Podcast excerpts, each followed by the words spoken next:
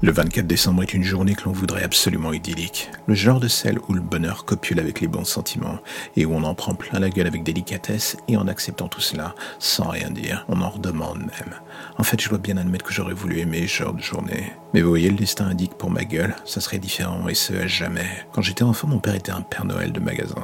Le genre qui se fait prendre en photo avec tous les enfants de passage. Tout cela pour un salaire de misère par heure. Je dois reconnaître que lorsque j'étais jeune, il me faisait rêver. Ça me donnait une vision de Noël que j'aimais bien. Avec le temps et en grandissant, j'ai vu combien il méprisait Noël dans le fond, et ne faisait que semblant de s'y adonner pour mieux sélectionner ses victimes.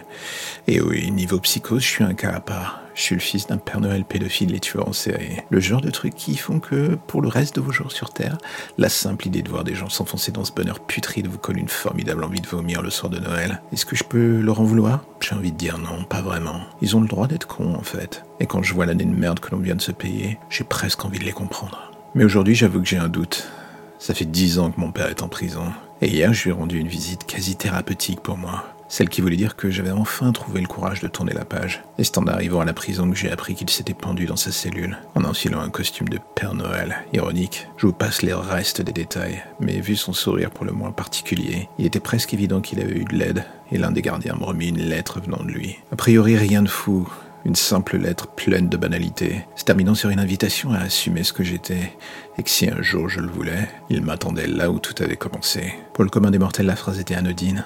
Pour moi, c'était autre chose. Ce lieu, c'était celui où à 12 ans, il avait décidé de m'emmener lors d'une de ses sorties récréatives, dirons-nous. J'y avais vu un enfant se faire tuer, j'aurais pu le délivrer, j'aurais pu l'aider.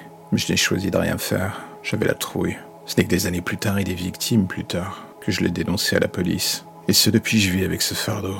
Et voilà que le jour où j'arrive enfin à le surmonter, pour essayer de me reconstruire, il décide de me voler ce plaisir.